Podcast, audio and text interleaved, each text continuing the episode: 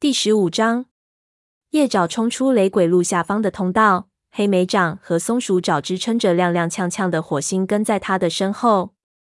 有一瞬间，眼前什么都看不见，夜爪只好闭上了双眼。走过黑暗通道之后，他们调整着视线来适应冷冷的白天。他环顾四周，看到废弃的雷鬼路旁的狭长草地上躺满了精疲力尽的影族猫。高音的三个孩子围在妈妈身边啜泣着，小云匆忙在众猫之间穿梭着。没有草药，它什么也做不了。黑心站在一边看着他的族猫，好像不敢相信发生在他们身上的事。它白色的皮毛上沾满血迹，黑色的爪子被树木的碎屑扎伤了。火星沙哑的声音在他的身后响起：“所有的猫都没事吧？你应该赶快躺下休息。”夜爪催促他：“这里没有怪物，我们不能待在毫无遮蔽的地方。”黑莓长反对道：“我们必须休息一下，才能继续上路。”夜爪坚持说道。高星跛着脚向他走来。火星没事吧？他声音嘶哑的问道。“还好，只是大树倒地的时候，他丧失了一条命。”夜爪解释道。高星闭上眼睛。长长的尾巴尖不停地抖动着。我要带我的武士回家。雾角让和族猫在草地边汇聚起来。你们能先帮助我们把影族猫带到太阳石去吗？火星问。太阳石？黑星眯起了眼睛。你们为什么要把我们带到那里？那里是雷族现在的营地，远离两角兽。待在那儿，你们都比较安全。火星说道。炭毛会给你们受伤的猫敷上草药。那里的空间也比较大，够你们所有猫歇息。影族还能去别的什么地方吗？夜爪冷冷的想。森林里几乎只有那里还没被两角兽占领。好吧，雾角点点头。我们会陪你们一起到太阳石，但你们欢迎影族进入雷族领地，并不代表我们合族也欢迎他们进入我们的领地。我们会在边界巡逻的。鹰双眼神冰冷的警告道。松鼠爪盯着他说道：“在这种时候，你怎么好意思担心你们的边界？什么时候你才能意识到我们的远征对所有族群都有好处？”黑莓长用眼神示意他不要再说话了。影族不会越界的，黑莓长保证道：“我们当然不会越过你们的边界。”黑心坚决地说。黑莓长转向叶爪问道：“我们要多久才能继续走？”夜爪正在沉吟，火星却仰起头。我正在恢复体力，他坚持道：“很快就可以出发。”小云，夜爪问影族巫医：“影族猫都能坚持走到太阳石吗？”如果走得慢点，我觉着差不多。这只瘦小的虎斑公猫回答道。夜爪抬头看看天色，太阳如一团火球，正慢慢没入树梢。我们必须在天黑前赶回去，他对黑莓长说。赶在天冷之前回去。好的，黑莓长说道。我们休息到每只猫都喘气均匀了，然后就走。一片薄云挡住了即将落山的太阳，众猫仍然在森林里跋涉。高音、夜爪跟一瘸一拐的猫后保持着同样的速度。你的孩子们还行吗？高音瞅着他的三个孩子，点点头。三只幼崽都被武士们推着往前走。只是有点擦伤罢了，他轻声说。等到了太阳时，我们可以给他们清洗一下，抹点金盏花叶汁。叶爪向他保证道。雾角紧走两步，来到高星身边。每当风族族长脚下不稳时，就上前扶住他。卷毛叼着高音的一个孩子，烈尔跟着影族的学徒。一旦他们慢下脚步，就轻轻的上前推着他们快走。现在看起来。就像我们不再有族群之分，夜爪赶上松鼠爪，对他耳语道：“妹妹点了点头，确实有点像我们去太阳沉没之的的情形。”松鼠爪回答道。但是当众猫慢腾腾的走到太阳石的斜坡上时，族群间的差别又显现了出来。影族猫爬到岩坡顶，和族猫却在树林旁边停住了。绝毛将幼崽放到高音身边。重新回到缓慢爬坡的雷族猫中间，他看到利维已经疲惫不堪，爪子无力，身体摇摇欲坠，赶紧用它金棕色的身子靠上去支撑着它。高星躺在岩石的底部，他太累了，爬不动了。一根须、鬣耳、鸭爪簇拥在他的身边。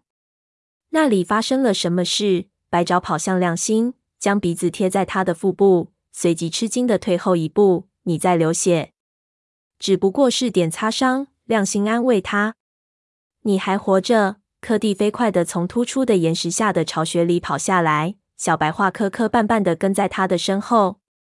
他伸出鼻子跟叶爪碰了碰。香微云出现在育婴室旁边，看着斜坡上忽然来了这么多猫，疑惑的问道：“发生了什么事？”每只猫都平安无事。黑莓长挤过猫群，来到巡逻队的前面，这才是最主要的。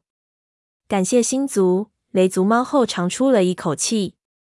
炭毛爬出自己的洞穴，问道：“火星在哪儿？”“我在这儿。”火星声音低沉的说着，绕过群猫走到了前面。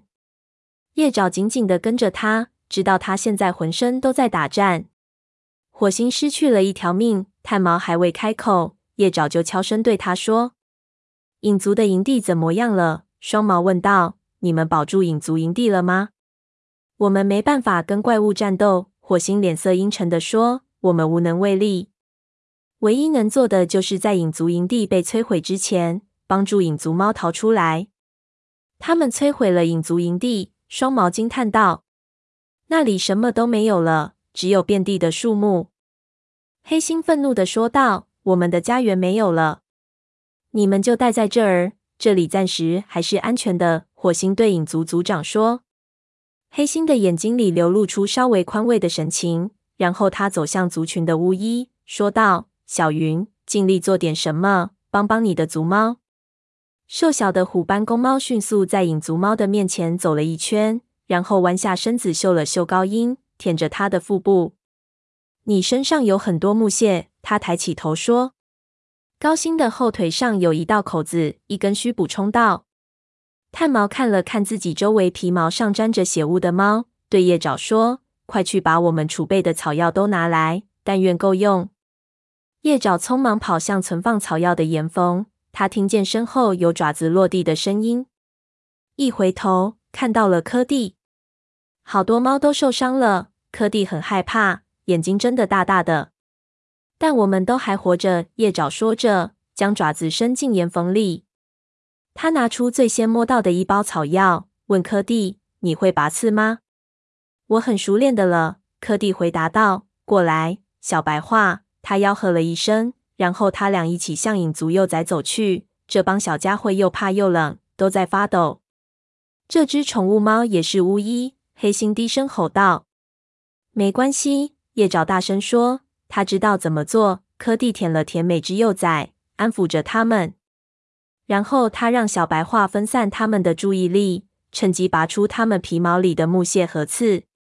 叶爪又将爪子伸进岩缝里，希望里面有足够多的干浆果，做成药糊，给所有受伤的猫涂上。令他惊喜的是，里面的储备比想象的要多。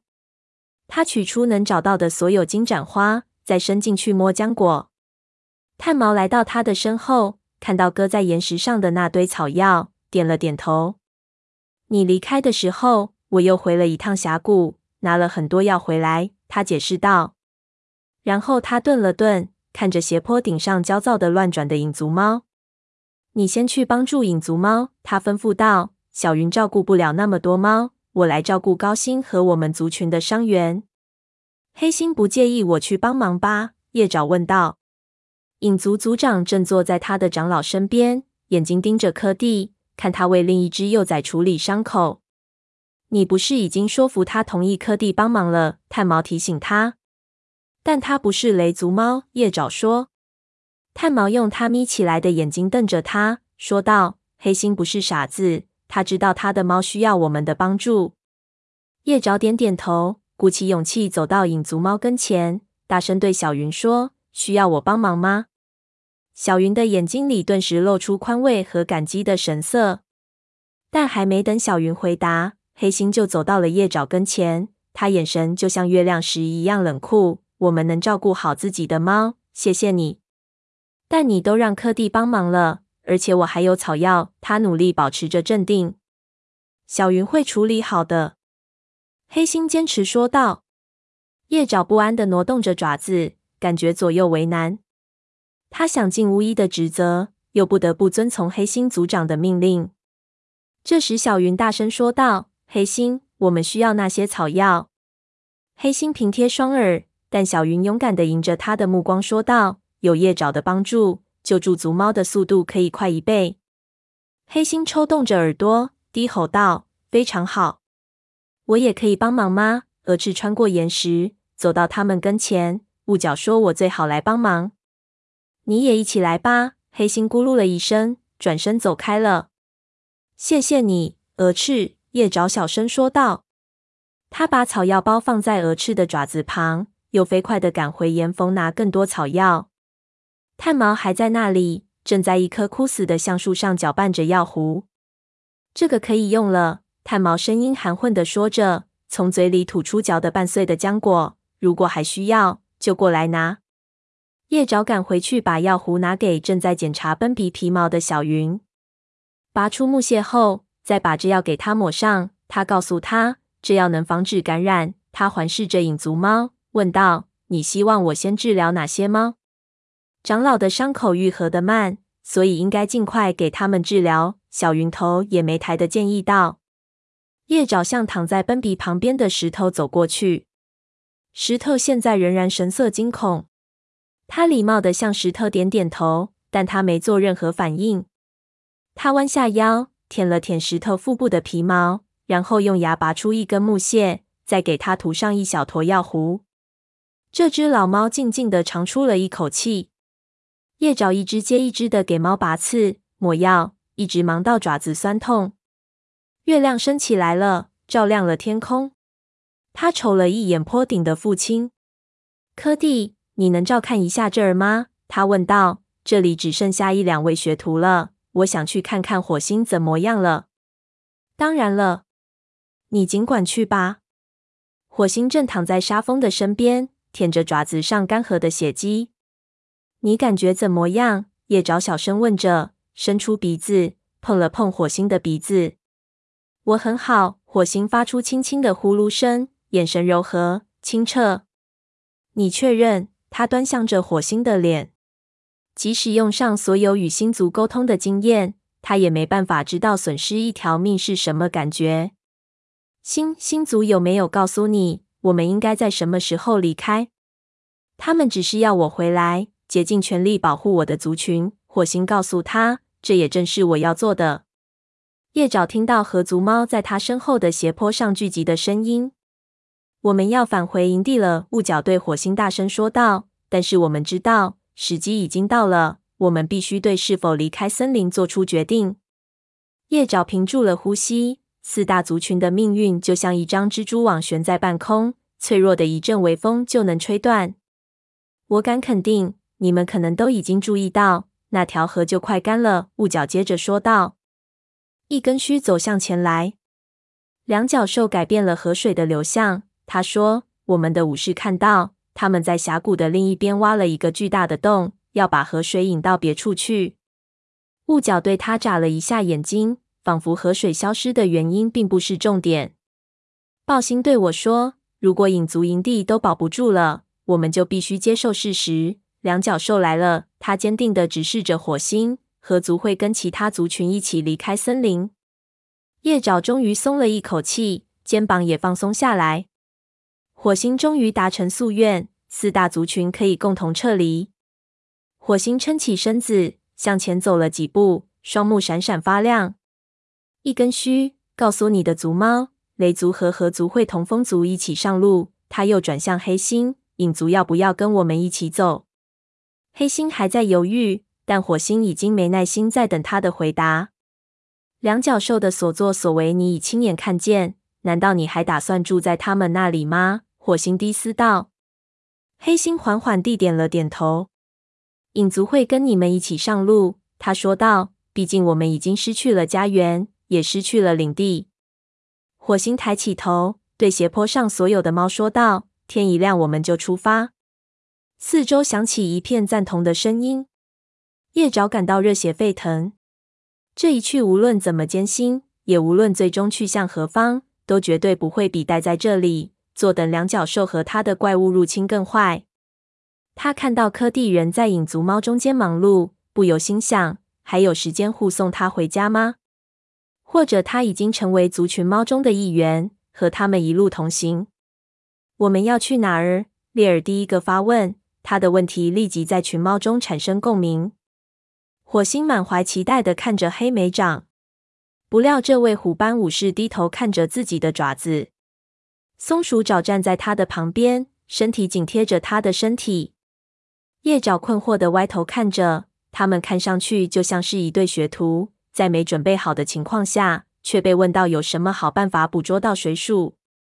你也知道，我们一直未收到午夜的信号。黑莓长将这些如鲠在喉的话说了出来，因此我们也不知道准确的方位，但我们可以朝着太阳城梅枝的前进。如果到了那儿，还是没收到任何信号，我们可以再找午夜问个清楚。松鼠爪插话道。那我们怎样才能到达太阳沉没之的？黑猩大叫道。我们走过两条不同的路线。黑莓长欲言又止，不太确定的看了一眼松鼠爪。你们不知道走哪条路线更好？火星追问道。我们黑莓长支吾道，我们要先往高石山走。他终于说道，那儿离两角兽比较远。很好，火星赞同道。天一亮，我们就在风族的领地边缘会合。雾角和高星点点头，那就这么定了。火星转向黑星，影族今晚就睡在太阳石吧，这样我们大家都很方便。他小心的选择着措辞：“你们在这儿睡觉，明天早上我们就可以早点儿动身了。”黑星似乎很欣赏火星的良苦用心。那我们就待这儿了，他说，说的好像他们还有别的地方可去似的。松鼠爪对着叶爪耳语道。但我们要跟雷族保持一段距离，还要派守卫值夜。黑心提醒道：“这些猫救了你的族群。”雾角大声说：“难道你以为雷族把你们带到这儿，只是想袭击你们？你在评判我的决定之前，最好先听听豹星的意见，看他是否同意离开森林的计划。”黑心驳斥道。叶爪不由心中一震，瞟了一眼自己的妹妹，但松鼠爪根本没听他们说话。他正一脸焦虑的凝视着森林，叶爪静静的走到他的身边，说：“你还好吗？我只是希望星族能很快给我们发个信号。”松鼠爪说：“我确信星族会尽力而为的。”松鼠爪认真的凝视着叶爪的眼睛，说道：“你说的对，即使收不到信号，我也知道，不管我们走到哪儿，星族都会保护我们，指引我们。”叶爪眨了眨眼睛，他多希望自己也这样有信心。在影族最需要星族的时候，他们却没有发来任何信号。影族猫能活着逃出来，靠的全是幸运以及其他族群的勇敢相助。看样子，星族越来越指望不上了。族群要生存下去，除了彼此依靠，再无他法。